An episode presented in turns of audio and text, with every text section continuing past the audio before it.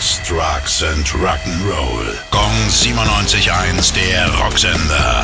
Rock News. Das Museum of London bekommt noch in diesem Jahr ein Stück Rockgeschichte als Ausstellungsstück. Es handelt sich um einen Bass, den Paul Simonon von The Clash zertrümmert hat. Er war damals bei einem Konzert frustriert, weil die Zuschauer nicht aufstehen durften. Deswegen zerschmetterte er seinen Fender Precision auf der Bühne und das Foto davon wurde zum Cover des Albums London Calling. Nach einigen Monaten in der Rock'n'Roll Hall of Fame geht es für das berühmte Instrument jetzt zurück nach England.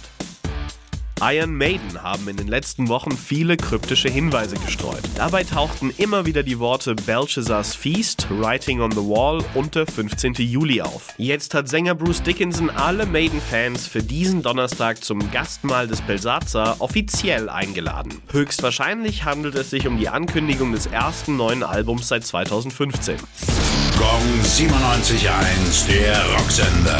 Rock News. Sex, Drugs and Rock'n'Roll.